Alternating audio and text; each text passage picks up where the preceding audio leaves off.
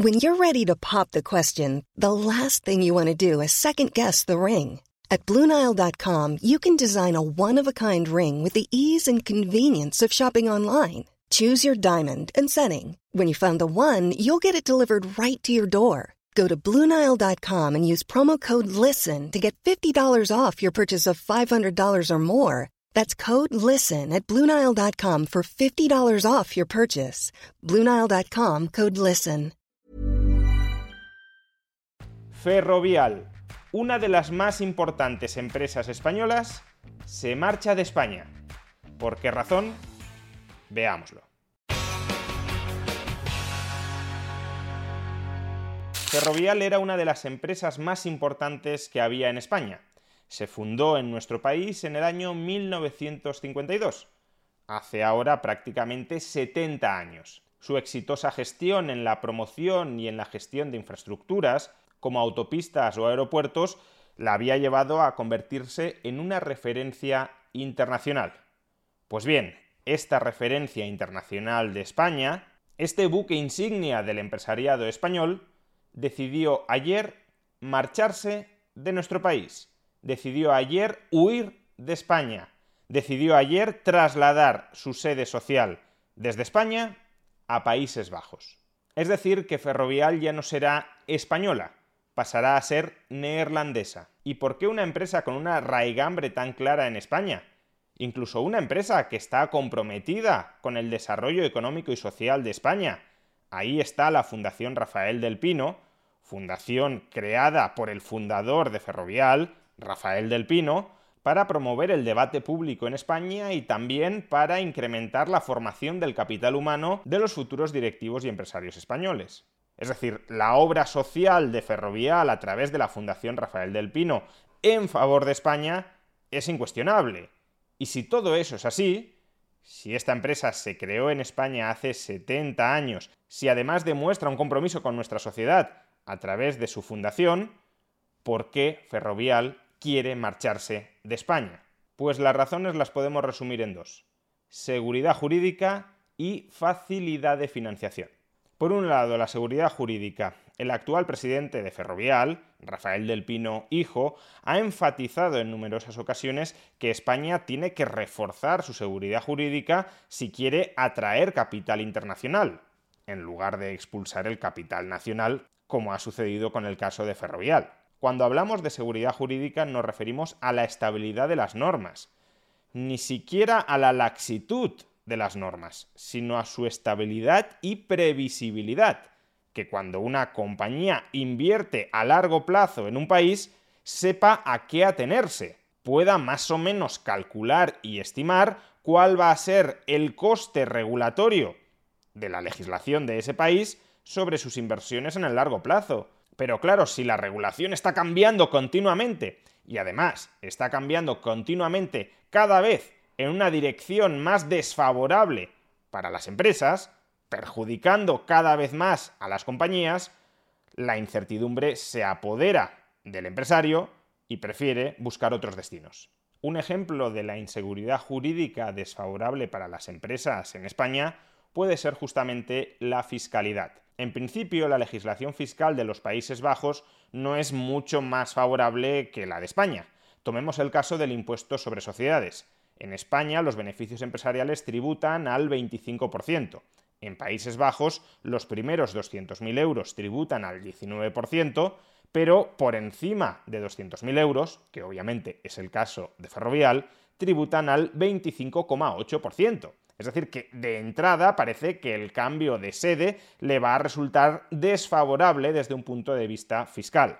Sin embargo, a nadie se le escapa que durante los últimos años el gobierno de PSOE Podemos ha emprendido una carrera de destino todavía incierto, es decir, no hemos llegado todavía a la meta, una carrera antiempresarial, una carrera que busca una mayor exacción, un mayor extractivismo a costa de las empresas y a costa de la alta dirección de las empresas. Por ejemplo, durante los últimos años se ha incrementado el tipo marginal en el IRPF, IRPF que desde luego pagan directivos de empresas como Ferrovial. Y a su vez nos están diciendo que hay que subir todavía más este tipo marginal para que los directivos que residen en España paguen todavía más impuestos. Pues bien, como no se sabe hasta dónde puede llegar todo esto, una solución es trasladar tu sede fiscal y tu equipo directivo a Países Bajos y allí tener una fiscalidad clara, estable, no amenazante con seguir subiendo y subiendo, subiendo para parasitar en mayor medida a los trabajadores altamente cualificados. O tomemos otro ejemplo todavía más significativo. El gobierno PSOE Podemos ha obligado a que el 5% de los dividendos extranjeros repatriados a España por grandes empresas españolas tributen al impuesto de sociedades. Es decir, estamos hablando de beneficios generados en el extranjero que ya han tributado al extranjero, quizá incluso a tipos impositivos más altos que los de España, que cuando los trasladas de vuelta a España, porque tienes aquí la sede social, tienes que volver a pagar impuestos de sociedades sobre ellos. Esta doble tributación internacional no existía en nuestro país hasta que PSOE y Podemos lo cambiaron para darle un mordisco tributario a las grandes empresas. Pues bien, se trata de un nuevo bandazo que, por ejemplo, le costó más de 30 millones de euros a Ferrovial en el año 2021 y que de nuevo tampoco sabemos si se va a quedar aquí. Podemos exige todavía más impuestos para las grandes empresas. Y el PSOE, desde luego, consiente en parte ese discurso y esa dirección ideológica. ¿Hasta dónde va a llegar la asfixia fiscal a las empresas españolas? Pues si tienes dudas razonables sobre ello, y si además tienes la capacidad de hacerlo, te trasladas a otro país donde el marco fiscal sea mucho más estable y previsible, no necesariamente más laxo o más generoso. Simplemente basta con no tener a unos gobernantes enloquecidos que de un día para otro te pueden poner patas arriba la legislación fiscal del país, generándote un roto enorme a tu cuenta de resultados que no habías sido capaz de prever. Sin embargo, desde mi punto de vista, y más allá de la búsqueda de mayor seguridad jurídica, el principal factor que ha determinado que Ferrovial traslade su sede social desde España a Países Bajos ha sido la búsqueda de una financiación más barata. Tengamos presente que las empresas en infraestructuras, como Ferrovial, son empresas muy intensivas en capital, empresas que tienen que iniciar su actividad con un fortísimo desembolso de inversión y por tanto que se te encarezca o se abarate en unos puntos la financiación que consigues para amasar ese capital que tienes que invertir inicialmente en infraestructuras, condiciona muchísimo la evolución de tu cuenta de resultados. En una empresa menos intensiva en capital, el coste de la financiación puede ser menos significativo, menos relevante. Para una empresa de infraestructuras es absolutamente crítico que Ferrovial, en el actual contexto de tipos de interés crecientes, está buscando una financiación más barata, es algo bastante obvio si nos atenemos A lot can happen in three years, like a chatbot may be your new best friend. But what won't change? Needing health insurance. United Healthcare Tri Term Medical Plans, underwritten by Golden Rule Insurance Company, offer flexible, budget friendly coverage that lasts nearly three years in some states. Learn more at uh1.com. Many of us have those stubborn pounds that seem impossible to lose, no matter how good we eat or how hard we work out. My solution is PlushCare. PlushCare is a leading telehealth provider with doctors who are there for you day and night to partner with you in your weight loss journey. They can prescribe FDA-approved weight loss medications like Wagovi and Zepbound for those who qualify. Plus, they accept most insurance plans. To get started, visit plushcare.com slash weight loss. That's plushcare.com slash weight loss. Quality sleep is essential. That's why the Sleep Number Smart Bed is designed for your ever-evolving sleep needs. Need a bed that's firmer or softer on either side? Helps you sleep at a comfortable temperature? Sleep Number Smart Beds let you individualize your comfort so you sleep better together. JD Power ranks Sleep Number number 1 in customer satisfaction with mattresses purchased in-store. And now, save 50% on the Sleep Number limited edition Smart Bed for a limited time. For JD Power 2023 award information, visit jdpower.com/awards. Only at a Sleep Number store or sleepnumber.com. A otra de las decisiones que tomó ayer esa decisión es que pasará a cotizar en la bolsa estadounidense. Es decir, que parte del capital social de Ferrovial se venderá en Estados Unidos, ¿Con qué propósito? Dado que el volumen de capital financiero en el mercado de Estados Unidos es muy superior al de España, cabe esperar que Ferrovial pueda conseguir mejores condiciones de financiación mediante posibles ampliaciones de capital en Estados Unidos que en España. Pero una empresa española puede empezar a cotizar en Estados Unidos sin necesidad de trasladar su sede social a Países Bajos. Por tanto, esta no puede ser la explicación de por qué Ferrovial traslada su sede social desde España a Países Bajos, pero sí constituye un síntoma de que Ferrovial está buscando financiación más barata y esa búsqueda de financiación más barata sí explica por qué Ferrovial traslada su sede social de España a Países Bajos. ¿Por qué razón Ferrovial se va a poder financiar más barato desde Países Bajos que desde España? Pues básicamente porque el Estado español está muchísimo más endeudado que el Estado neerlandés. Concretamente, el peso de la deuda pública de Países Bajos sobre su PIB ronda el 50%. El peso de la deuda pública de España sobre nuestro PIB es del 113%. Por tanto, el peso de la deuda pública sobre el PIB en España es más del doble que en Países Bajos.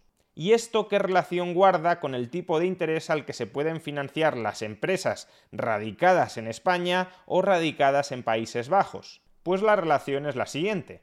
Como el Estado español está sobreendeudado, la deuda pública española recibe un rating, una calificación crediticia por parte de las agencias de calificación, Moody's, Standard Poor's y Fitch, de simplemente A. En el caso de Fitch, de hecho, simplemente A-. En cambio, Países Bajos recibe una calificación crediticia por parte de estas agencias de triple A, la máxima calificación crediticia posible, es decir, que la deuda pública neerlandesa está percibida internacionalmente como mucho más solvente, como mucho más creíble que la deuda pública española.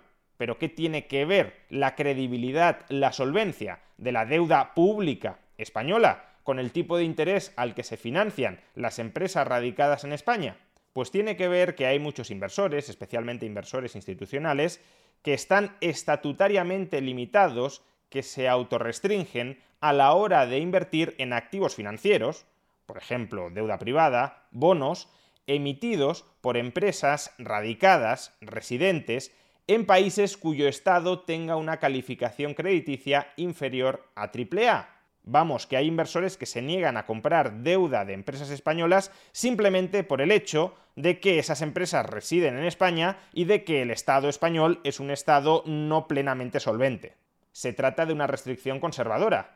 Si un fondo se vende a sus partícipes como un fondo muy seguro, muy conservador, no vas a ganar mucho dinero, pero seguro que no lo vas a perder, una forma de garantizar ese perfil de inversión conservador es imponerte no invertir en empresas dentro de países que pueden llegar a tener problemas serios con su deuda pública. Si España, por ejemplo, llegara a quebrar, ¿qué sucedería con el tejido empresarial español? Que sufriría muchísimo y que también experimentaría rondas de impagos sobre su deuda.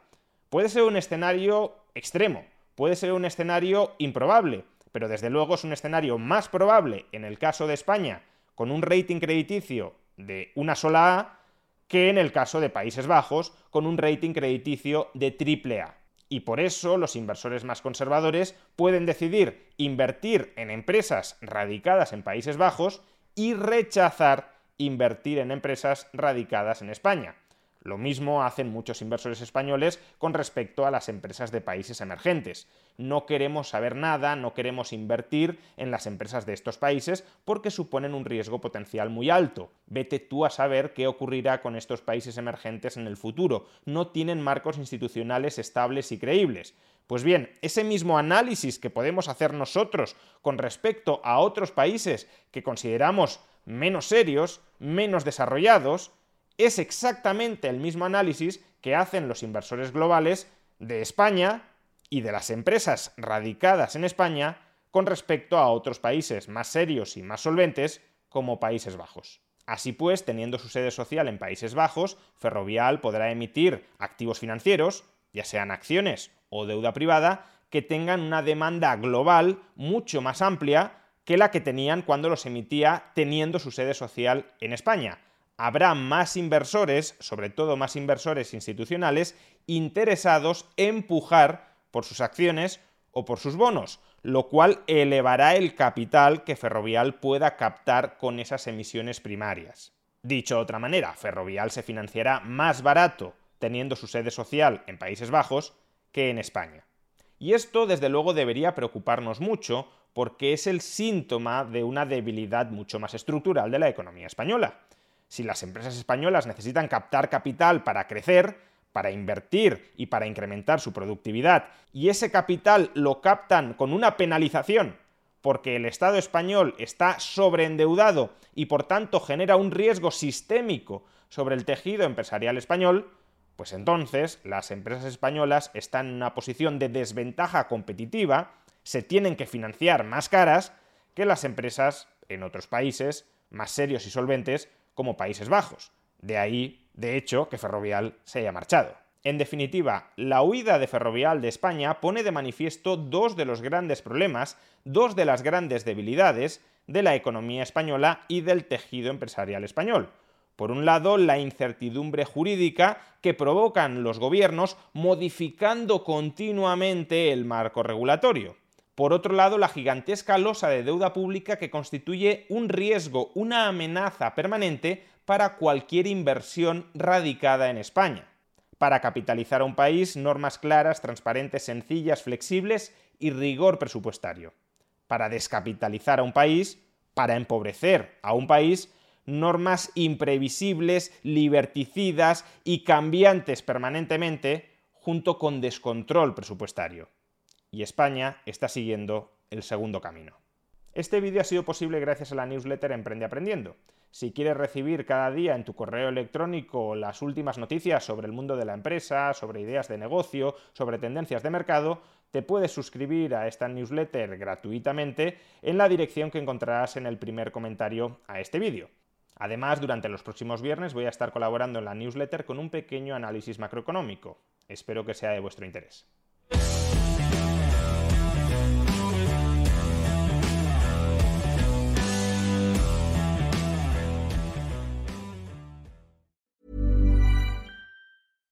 Hi, I'm Daniel, founder of Pretty Litter. Cats and cat owners deserve better than any old-fashioned litter. That's why I teamed up with scientists and veterinarians to create Pretty Litter. Its innovative crystal formula has superior odor control and weighs up to 80% less than clay litter.